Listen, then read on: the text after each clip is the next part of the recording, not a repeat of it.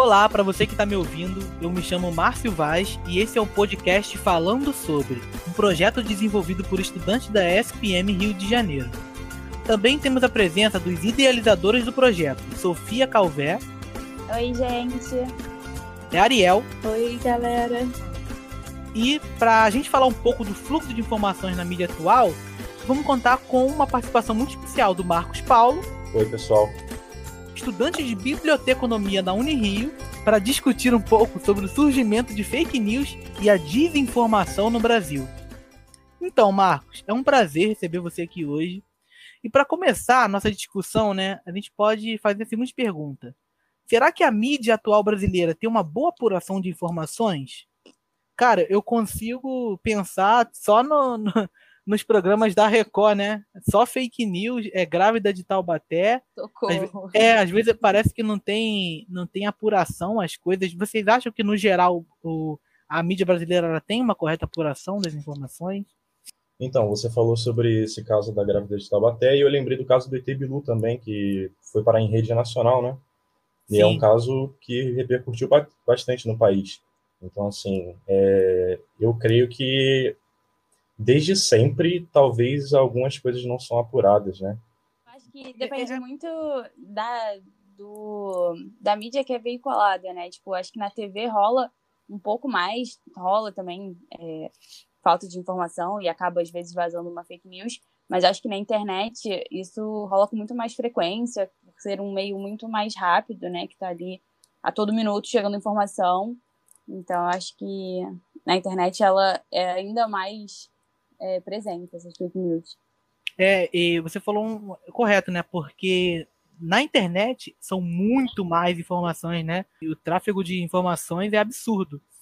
Então, você meio que tipo, não tem controle do que, é, do que postam, né? Do é, que, pois é. é. é. meio que uma briga para postar notícia em primeira mão e você, tipo, acredita em tudo. Já, uhum. é, e você compactua com isso, compartilhando as coisas, né? Não que você seja culpado, mas você é, é, é impactado pelaquela notícia, você é, compartilha e vira, e, vira uma coisa, tipo, como se fosse algo completamente verdadeira, né?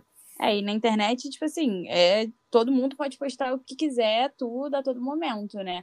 Na TV já é um pouco diferente, rola um, um, né, um filtro aí, mas é, e foi o que você falou, é uma coisa que foi postada em menos de cinco segundos já tá no celular de todo mundo. E aí a galera vai compartilhando, vai compartilhando e vai virando uma bola de neve. É muito doido. É Porém, para concluir sobre isso que você acabou de falar, também na televisão, hoje em dia, é, muitas das fontes que eles usam vêm da própria internet, então fica até um pouco mais difícil para o jornalista poder uhum. selecionar o que é verdade e o que não é. Cara, muito verdade isso. E vocês falaram de. Né, fizeram um contraste né, da televisão com as redes sociais, a internet é, como num todo, né? É, mas me lembrou que é, é, um, até um pouco preocupante, porque muitas, muitas das pessoas né, que não têm acesso completamente à internet e fica a mercê do canal aberto, né, da TV aberta, e principalmente a Record, a Globo, a SBT. Vocês acham que tipo, você ser dependente só desses meios de informação pode ser uma limitação? Ou, ou, ou a pessoa eh, consegue se informar corretamente só com os canais abertos? Olha, Márcio, eu acho que é meio relativo, porque, assim, é, querendo ou não, apesar dessa dos, das notícias é, chegarem pela internet, como eu disse antes, é, ainda que algumas não sejam tão apuradas, eu creio que pelo menos é melhor na televisão do que numa corrente de WhatsApp, sabe? Concordo. Então, assim, de certa forma, querendo ou não, apesar da notícia ser um pouco duvidosa, um pouco sensacionalista, ainda se tem alguma fonte, sabe? É, eu acho que na internet o público compactua com isso, né? Ele faz parte dessa desinformação. Sim, então, e por exemplo, quando você vê uma notícia e, sei lá, da Globo e ela tá errada, você sabe de onde veio, você vai falar, é, eu vi na Globo entendeu? Mas no WhatsApp, se eu te mando uma corrente agora, alguma coisa assim, você não sabe exatamente de onde vem. Você vai falar, veio o quê? Veio do Marcos? É verdade. Real, real. Na maioria das vezes é até um amador, né? Não é, não é nem alguém que se importa com fontes de informações ou apuração. É, eu, tenho uma, eu tenho um dado aqui que diz que o Brasil é o país que mais acredita em fake news no mundo. Né? Segundo a plataforma Vaz, Sete em cada dez brasileiros se informam pelas redes sociais, né? Isso é um problema.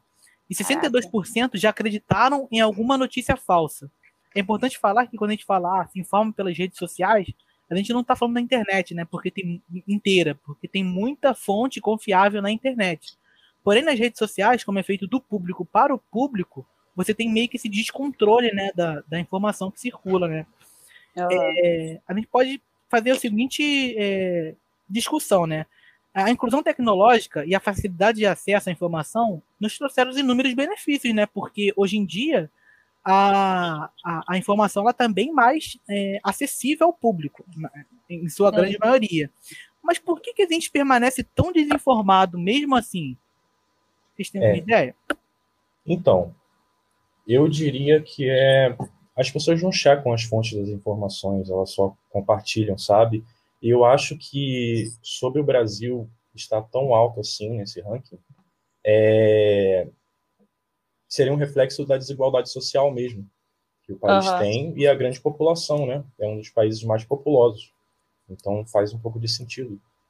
Caraca, é verdade, cara. Circula muito rápido, é, a pessoa não tem é, como apurar, né? O critério de apuração, então ela vai e compartilha como uma verdade, né? É, e a galera ela nem, tipo, tenta, sabe, procurar um pouco sobre, já sai clicando ali no, no compartilhar e, sabe, uhum. passou ali, já tá na próxima notícia compartilhando.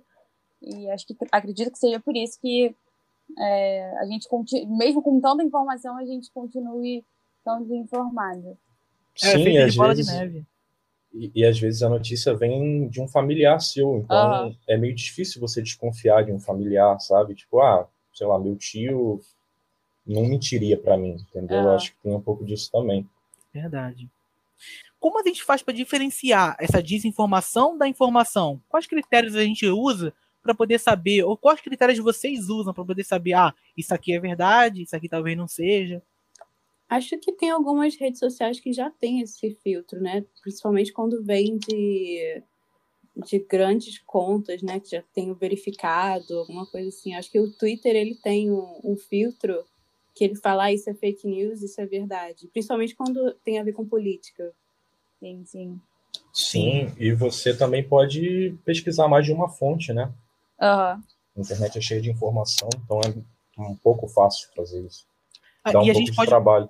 É, hum. na, na, na internet, tipo assim, quando eu, não, não em rede social, quando eu tô pesquisando, eu tento ir por esse método de, tipo, é, pesquisar mais uma fonte para ver se batem as informações. Tem normalmente aqueles selos de site seguro, que também acho que é válido é, verificar. E. Um, que mais? E também, tipo, ver a, a ortografia do, do coisa, porque às vezes, uhum. da, do site, enfim, da, da coisa que você está pesquisando. Porque às vezes, tipo, a galera falha e aí eu já fico com um pé atrás. Aí, é um dos métodos que eu uso. É verdade. E a gente pode puxar isso para pesquisa acadêmica, né? Porque muitas das vezes, para você fazer um trabalho acadêmico, você precisa de informações corretas. Então, você pode usar esses critérios, né, para você poder fazer uma correta pesquisa, né, para ajudar no seu aprendizado. Ai, é... com certeza. Isso no meu terceiro ano foi uma das grandes dificuldades, assim, porque era muita matéria e eu acabava usando a internet como uma grande fonte de pesquisa. E assim, sei lá, botava alguma questão e aí abria naqueles sites é, em que pessoas anônimas te respondem, né? Você não sabe quem está do outro lado da tela te respondendo. E eu ficava sempre assim, confio, não confio. É, e já aconteceu diversas vezes de eu, tipo, é, me, me basear naquilo para fazer algum trabalho, alguma, alguma tarefa, enfim, algum dever e chegar, tipo, para falar com meu professor e tá errado, entendeu? Então, tipo, eu confiei em sites, tipo, Braille, Yahoo, tem vários desses que pessoas anônimas respondem. É. Você tinha até falado em outra call que tem muito disso, de, quando você pesquisa alguma coisa, o, o Google ele te joga já para essas perguntas respondidas por outras pessoas, uhum, né? Sim, então você não tem como saber. Pode ser um doutor altamente instruído sobre o assunto, Exato. como pode ser alguém que nunca soube e falou. Então é, é um tiro no escuro, né? Sim. A gente pode fazer um, um contraste aqui também, né? Para a realidade que a gente está vivendo atualmente, né? Na, na grande pandemia aí que a gente está vivendo a gente pode falar sobre a democratização do acesso, né? Porque é, no último Enem, gente, o Enem aconteceu em, em, plena pandemia, né?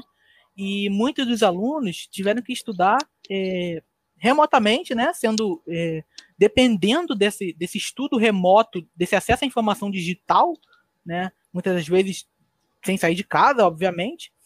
E acabou que não ficou muito democrático, né? Porque muitas, muitas das pessoas foram fazer o Enem já com, com muita bagagem, né, como se diz, e mas tem gente de ambientes carentes que não tem nem acesso à internet, uhum. não tiveram como estudar, né, outros problemas para se preocupar.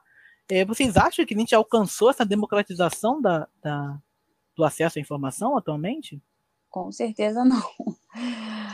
Eu fui super vítima desse, desse caso aí de é, estudar na pandemia. O meu terceiro ano foi na pandemia.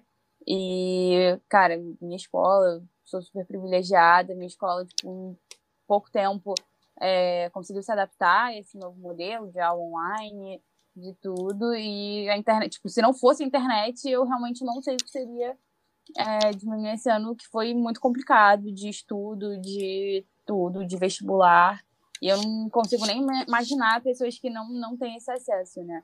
é, tanto da internet quanto de uma boa instituição. É verdade. E, e você depender unicamente desse acesso, né? Você acaba é, de, como é que fala? É, desvalorizando a pessoa que não não tem acesso à informação como outra, né? Porque não fica justo, né? Não, com Porque, certeza. É, acaba que a prova que era para ser algo inclusivo acaba não sendo, né? Sim, um reflexo disso é a quantidade de desistência também que o Enem teve uhum. esse ano, né? Foi bem grande. Sim, e agora acho que a maioria dos concursos, né, tanto públicos, é, como é, concursos de ensino médio, tanto o Enem, vão vir agora é, pegando fogo, né? Porque tem gente que vai se aproveitar de, desse momento que está, entre aspas, mais fácil para passar, né? Acaba que tá todo mundo pensando nisso e vai vai estar tá mais disputado como nunca, né? Os concursos públicos. Uhum. Sim.